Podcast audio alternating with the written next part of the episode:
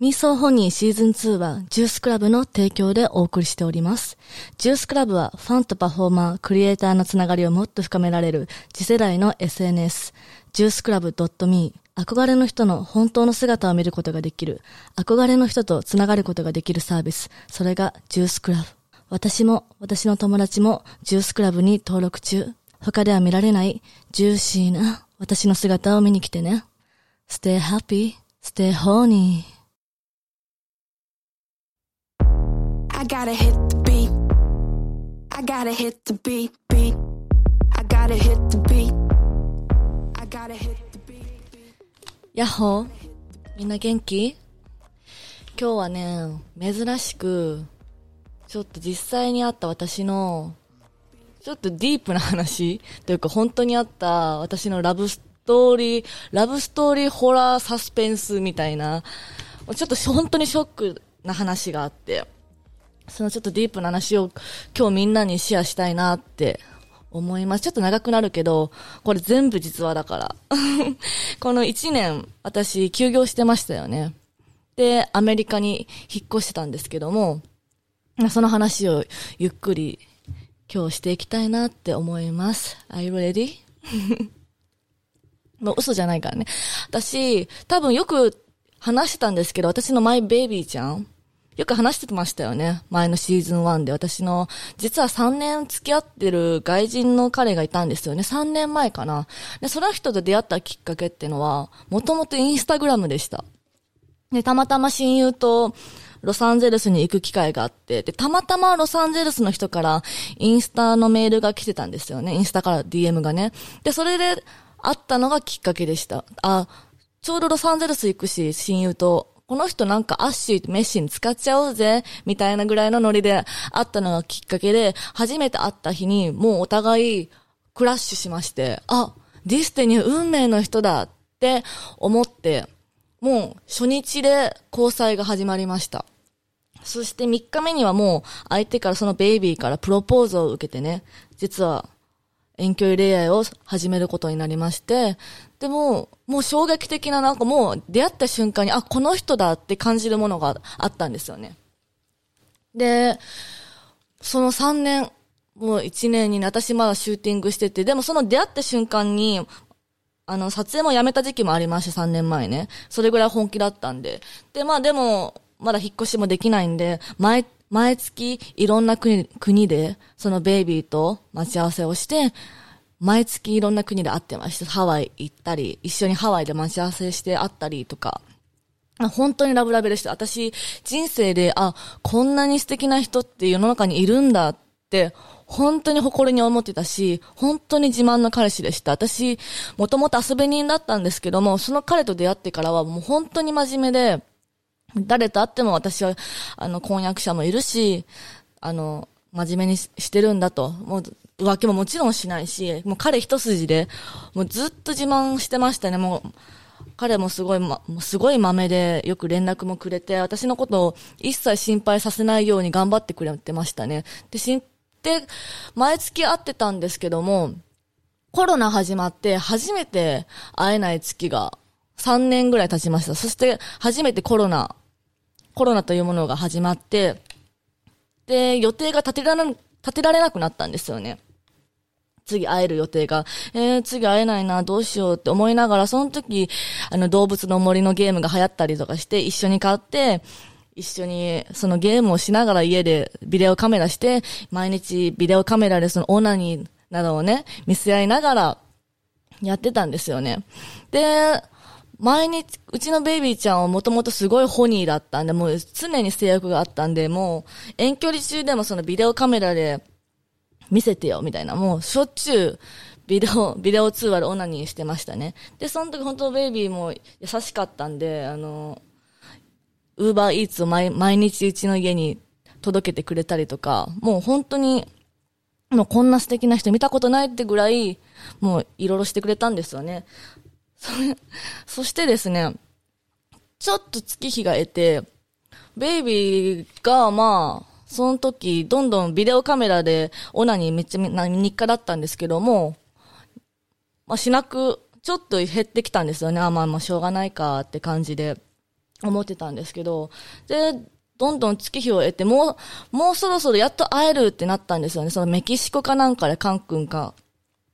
メキシコで8ヶ月会えなくて、やっとうちら一緒に会えるってなって、えー、メキシコでやっと8ヶ月ぶりに会って、もう、もう嬉しくて嬉しくてね、コロナ始まってから8ヶ月も会えなくて、初めて遠距離で、私も浮気してなくて、で、久々に会ったら、なんか、あんだけホニーだったベイビーちゃんが全然、なんか、や、やってこなかったんですよね。えー、って、8ヶ月も空いちゃったから、そう、なんかあれかな、やり方忘れちゃったのかな、みたいな。でもすごいその時もショックだって、え、全然ホニーじゃないじゃん。全然、え、なんなの？あんだけ、もう大好きだよって言っただけで、もう勃起、勃起もすぐしてたし、え、しなくなってたんですよね。ああ、まあでも、会えてない期間は長かったからしょうがないか、みたいな感じで思ってて。で、月日をも、もう、そっからメキシコから帰って、また遠距離が始まって、で、もうすぐ引っ越すってなった時ぐらいに、なんかすごい、ストーカーの女が現れたんですよね。僕にすげえストーカーの女がいるっていうのを聞かされまして、その女が V、V という女の、女の人で で、急に現れて、で、その女が、彼の家のドアの、ドアをハンマーでぶち破って侵入してきたりとか、で、私にすごい嫌がらせを送ってくるようになったんですよね。その女の元々の出会いは彼はその、デイビッドっていう男の人がいまして、その男の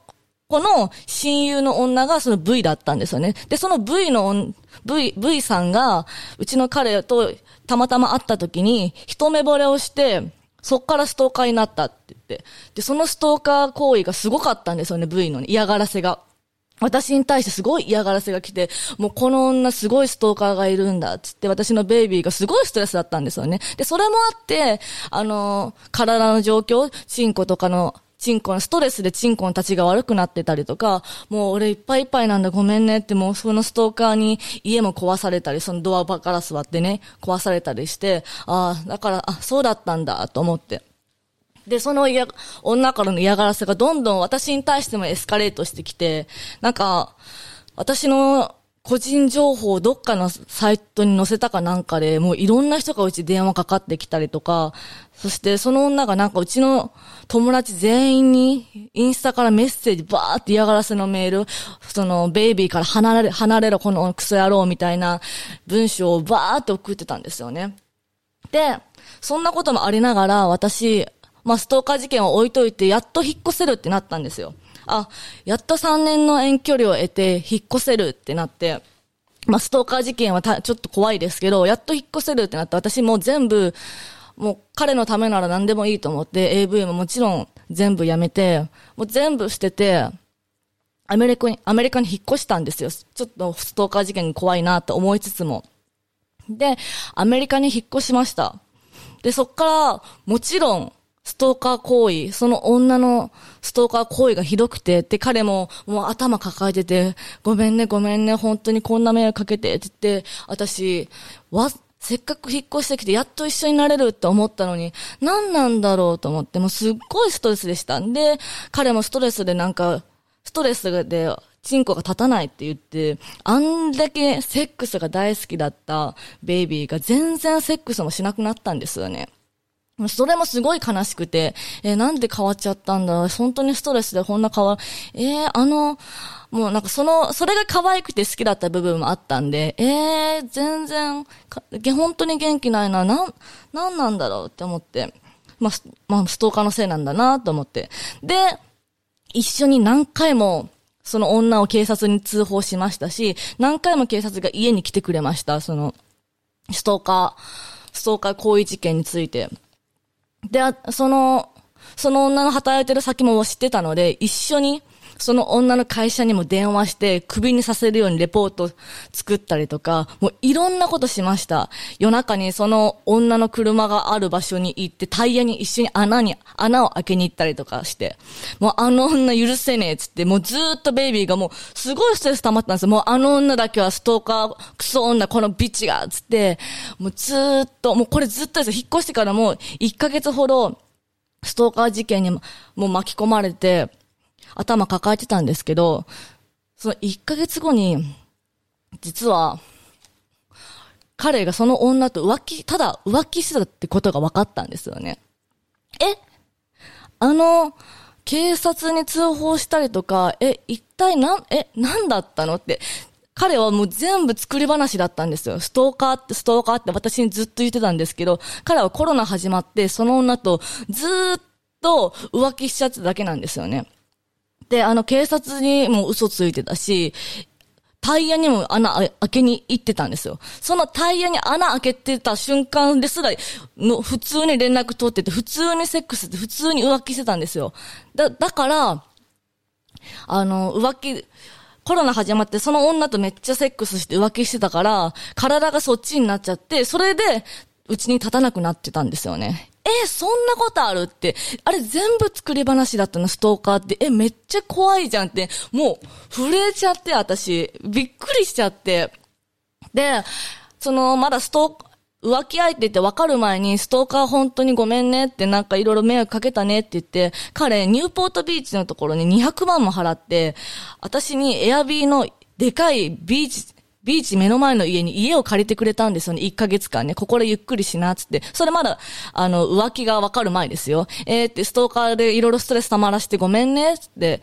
そこのニューポートビーチの家は、もう彼の家から20分、20分先のとこなんですよね。で、そこでゆっくりしてたんですけど、やっぱ自分の荷物が取りに行きたくなるじゃないですか。で、あ、ちょっと彼の家に寄ってよって、私荷物取りたいから、つって、彼が、ドライブして彼の家に戻ってくれたんですよね。で、あ、何が欲しいの？で、いや、何が欲しいの？私自分のものだからどこにあるかわかるから家の中入る。いや、家の前で待ってて、みたい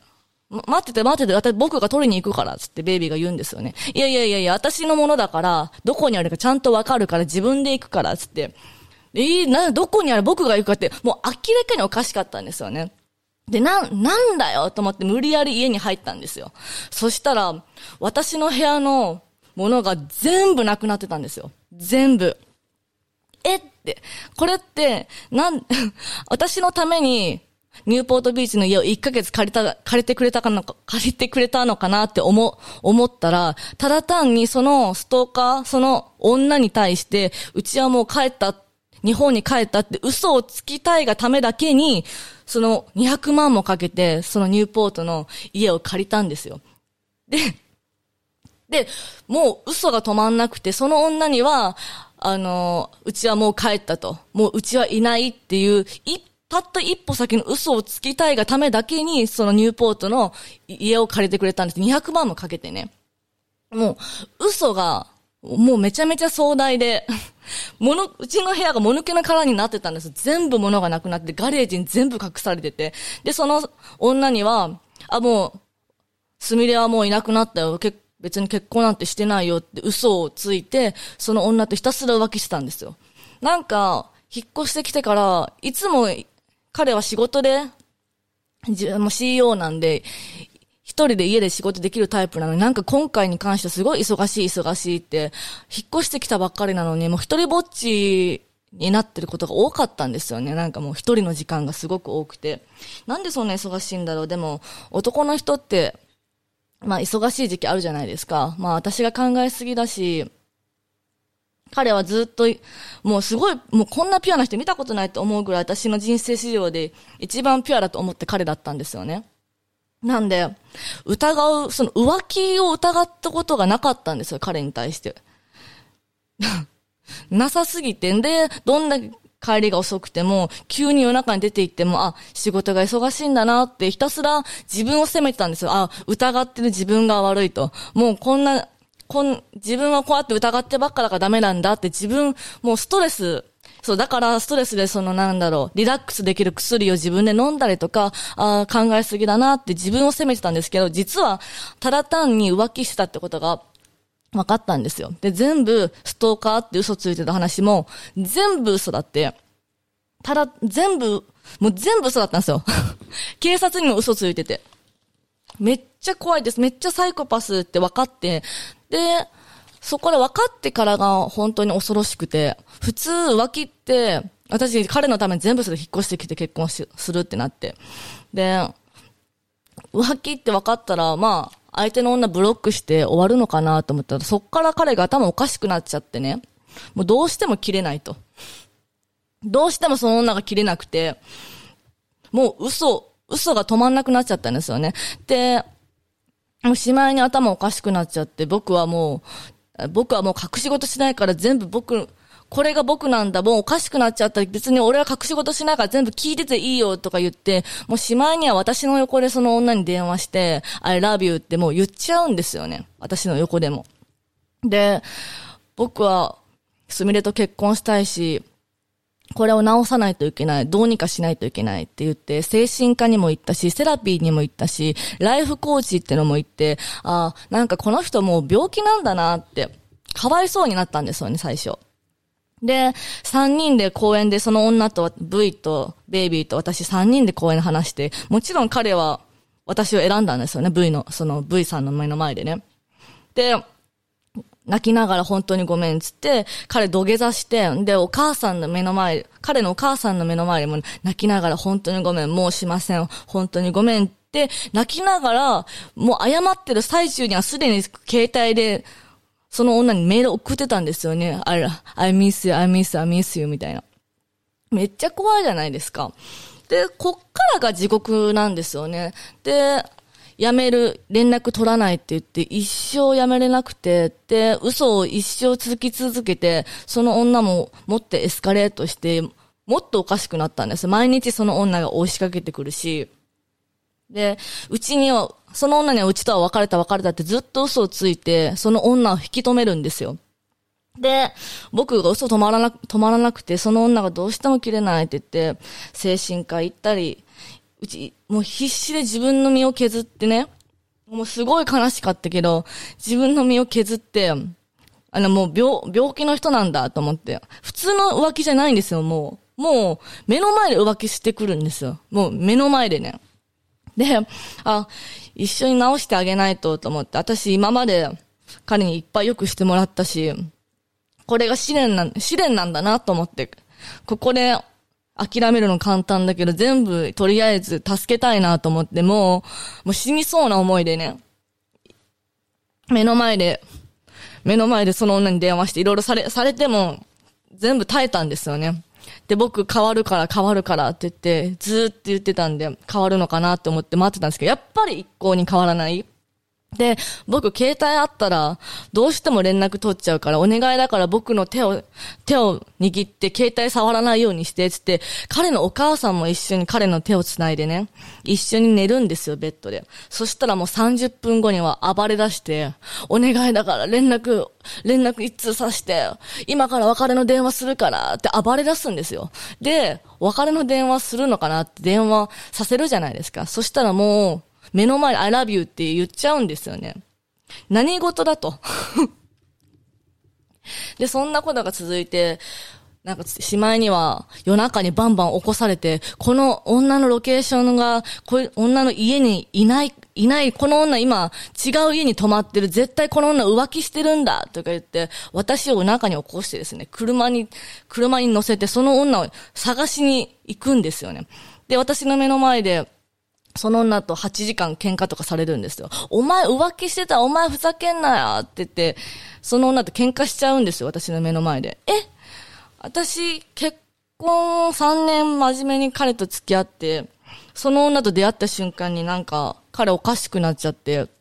もう異常行動を起こすようになっちゃって、え、うち何のために何のためにアメリカ来たんだ？何のために全部捨ててアメリカに来たんだろうって、しまいにはなんか、彼の友達が、その女が他の男とデートしてるの見たよって、その彼の友達が彼に電話したんですよね。それはその、V、V も、こんな状況だから他の男とデートしますよね。当たり前じゃないですか。うちと一緒に住んでてなんでその女だけが一途に彼を思うんですか？って話じゃないですか。で、その女がデートしてるの見たっていうのを彼に友達が電話したんですよね。そしたら、この女は、この女が他の男とデートしてるだと、つって私をまた連れてね、探し当てるんだって言って、レストランを一軒一軒探す作業に付き合わされるんですよ。え、なんで付き合うのって思うじゃないですか。いや、男の力なんで、車に乗せられて、もう何も逆らえないんですよ、もちろん。で、私もこの状況が家で逃げようと思うじゃないですかって逃げれないんですよ。お前は俺と結婚するんだって言って、もう監禁状態にされるわけですよ。もう、逃げようと思ったらもうど、もう、もう、お前横にいろって言って、ど、家のドアの中、家の部屋の中に閉じ込められるし、逃げれないんですよ。私は目の前でその異常行動と浮気を見てあげることしかできなくて、私がこんなのやってられないって叫び散らかすじゃないですか。そしたらもちろん逆ギレ逆ギレでそんな話、もう全く聞かない。自分が何してるかもう分かってないでさ、どんだけ、あなた今何してるか分かってる浮気、浮気とかの話じゃなくて、私の目の前で他の女と喧嘩して I love you って言って、自分が私に何をしてるか分かってるって毎回問いかけるんですけど、もう完全に古虫で、全く聞き耳持ってくれないんですよね。で、散々傷つけた後には、ごめんね、ごめんねって、そのもう、なんか、なんか、新しいタイプの DV みたいな、散々目の前でひどいことして、その後にはごめんね、君が、君が全てだからもう君、君と一番痛いんだ、みたいな。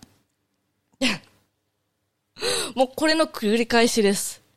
最初の方は、あの、あ、病気なんだと思って必死でやったんですけども、やっぱり人って変わらないんですよ。もう頭おかしくなっちゃって変わらなくて、私、最初の方はその状況にになれなくて、もう本当に私が頭おかしくなって死にそうだったんですけど、でも、これも試練だって思いながら耐えました。その時、インスタ見てた人も悪、まあ、あんまり書かないようにしてましたけど、めちゃめちゃ病んでました。このハッピー野郎がここまで病むことあるかってぐらい病んでたんですけど、でも、ここを乗り越えたらうちはもうすごい強いメンタル手に入れれると思って頑張って耐えました。そして、やっと、そしてやばいと思って助けを求めようと、もう逃げたい、逃げれないで、助けを求めようと、こっから面白くて、助けを求めようと思って友達に電話して、ごめん、警察呼んでって、警察呼んだんですよね。そしたら、まあ警察家の前に来まして、彼のね。でもゲート閉まってるんで入れなかったんですよ。で、彼に、もう警察来てるよ。あなた会社もあるし、ちゃんとしないとマジでやばいよ。警察行っちゃうよって言ったら、もうそっから僕、君の、お前のいない人生はどうでもいいんだ。俺の人生じゃねえんだ。って、私のパスポート、携帯、クレジットカード全部盗んで、その家の近所の横の家にバーンって投げられたんです。私の私物を全部ね。で、普通、近所の家に投げただけだから、まあ近所、その人に、横の人に、あ、物が行ったんで、取らしてまでいいですかって言ったら帰ってくると思うじゃないですか、普通はね。これがまた面白くて、その近所の横の人もめちゃくちゃやばいやつで、そのまま私の携帯、パスポート、クレジットが全部盗まれたんですよ、その横のやつに。そんなことあるって次から次へと。で、私一回、もうサイコパスもやばいし、私の私物も全部なくなったんですよ。で、めちゃくちゃおもろいことに、え、やばい、携帯もクレジットカードもパスポートも全部なくなった。え、もう、え、地獄じゃんって思ったんですよ。そしたら、4時間後に、絶対なかったはずの場所に携帯だけ戻ってきたんですよ。でも隣人がめちゃくちゃ頭おかしいやつで、4時間後に携帯戻ってきて、で、あ、携帯だけ戻ってきた。とりあえずよかったって思って。で、次の日は、クレジットカードだけ戻ってきたんですよ。また、塀の上にポツンって。やばくないですか？漫画じゃないんだから。で、え、クレジットカード戻ってきた？え、よかった。で、次の日、うちのマイレージカードが戻ってきて、もうしょうもない、しょ、しょうもないものがちょこちょこ戻ってきたんですよね。で、パスポートだけ戻ってこなかったんですよ。あ、でもとりあえず、パスポートは大使館に行ったらまた作れるから、あ、とりあえずよかったと思ってクレジットカードと携帯戻ってきて、でも、こんな感じで次から次へと、まあ、災難が降りかかるわけですよね。で、で、やっとそこで私が逃げれるタイミングを見つけて、逃げて、そ、逃げまして、彼の家からキャリー持って逃げまして。で、そっから5ヶ月間、私逃げ切ってホテル生活してたんですよ。あの、めちゃくちゃ寂しくないですか？私、やっと3年間付き合って、こんだけピュアに恋愛して、3年付き合って彼のために全部捨ててアメリカに行って、そしたら彼がめちゃくちゃサイコパスだって、頭おかしくなっちゃって、逃げら、逃げざるを得なくなって、一人で結局5ヶ月間もホテルいたんですよ。もう、な、何してんだろうと思いましたけど、でも私そこで、なんかいろんなこと学びました、なんか。もうこれ以上話すと結構長くなっちゃうんで、どんどん省略していくんですけど、そこでいっぱい助けられた人もいるし、こんだけ傷つい、傷ついた分、私、よく分かってなかったんですけど、本当に傷つけば傷ついた分だけ人に優しくなれるなって思いました。なんか、もう、すごい小さなことですごく幸せだなって思えるようになりました。こんだけ傷ついて傷ついて傷つくスペースもなくなると、人って無に、無の境地になるんですよ。なんで私、超傷つきまくってたんで、そのパスポートや携帯がなくなったところで、何もその時感じなかったんですよね。で、脱出した後に、その彼の家から脱出した後に、いろんな人と出会って、いろんな人に支えられて、で、まあその脱出した際に付き合った、また新しく付き合った人もいたんですけど、まあ、その話はまた別のエピソードでゆっくりするんですけど、何が言いたいかって、やっぱり、なんだろう、うち、すごい辛かったんですけど、結論で言うと、なんか、これを経験してよかったなって本当に思えるんですよね。めっちゃ大変でしたけど、そのと、その瞬間は本当に辛くて、うちこんなの人生で初めて死にたいって思った瞬間でもあったし、こんだけ人生一愛した人が史上最強のサイコパスになって、本当に悲しかったんですけど、なんかその先になんか見え、見えるものがあったというか、すごいメンタルも強くなったし、私今だったら、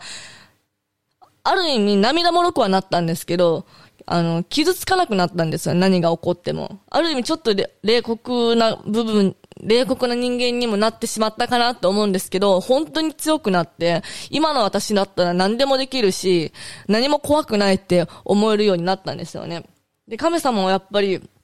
なんだろう、試練、乗り越える試練しか与えないし、意味のあることしか絶対起きないなっていう精神に私は常に思ってる。どんなことがあっても、全部意味のあること。今は、点と点が繋がんなくても、この先絶対その点が繋がる時が来るって私は知ってるんで、全部過程に過ぎないって分かってるんで、私は、どんな時も乗り、乗り、なんだ、なんだろう、やば悲しくなってきたんですけど、そう。乗り越えれるなって本当に感じました。で、もっと人の優しさに気づけるようになりました。なんかもう、その時にちょっとデートした人とか、あ、この人嘘つかない。いや、言ったことを守ってくれる。ってだけでもう本当に幸せ。うちのサイコパスはもう口が本当に上手くて、散々傷つけた後にバーって夢物語を語るんですよ。みんな、あの、うちはサイコパスについていろいろ調べたんですけど、本当に気をつけてください。一見ただナルシストかなって思うんですけど、本当に責任感のない、あの、約束がめちゃめちゃ多いです、サイコパスって。本当に平気で人を傷つけるし、本当に夢物語をめちゃめちゃ語ります。もう、あ、一緒に違う街に行って、一緒に幸せに暮らそうだの。本当にすごいんですよ。もう本当に口がうまいんです。で、サイコパスって、成功してる人が本当に多いです。私の彼も皮肉なことに、こんだけ大変なことがあったのにもかかわらず、会社はめちゃめちゃうまくいってました。なんで、なんか、恐ろし、恐ろしいなって思いましたね。でも、本当にいい、いい社会勉強になったなって 私は思います。なんで、まあ、アメリカ、アメリカはなんかやっぱりスケールがでかいなって、そのサイコパスレベルが結構スケールでかかったです。嘘の規模もすごいでかいし、ね、200万かけてた家借りたりとかしてね、浮気を隠したいがために。だから、まあ、そんな、被害者、被害者っていうか、まあ、自分、みんな大丈夫かなと思って、私がその被害者になるって思ってなかったんで、私結構、まあ、ちゃんと見る目あんのかなって思ってたんですけど、突然変異なのか、うちが今心に残ってるのは、この3年間ずっとピュアに恋愛してたじゃないですか。で、コロナ始まって、突然変異でこんなサイコパスってことが分かったじゃないですか。で、あの3年間は何だったんだろうって、今でもすごくなんだろう、現実味がないんですよね。あれは何だったんだ？あれは、本当の彼は、なん、どれが本当の彼だったんだろうって、今でもずっと、はてなはてな、なんですけど、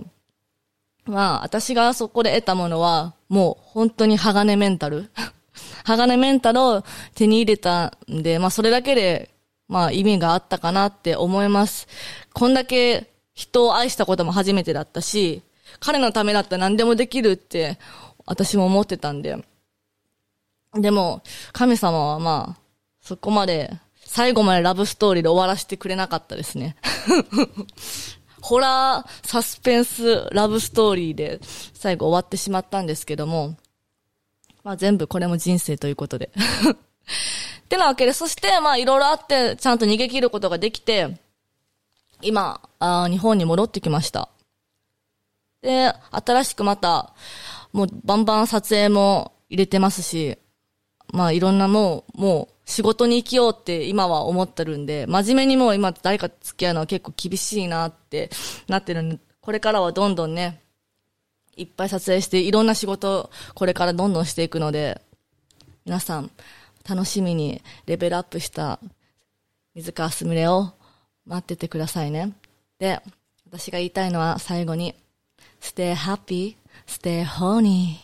and stay strong. Bye. I gotta hit the beat. I gotta hit the beat, beat. I gotta hit the beat. I gotta hit the beat, beat. I gotta hit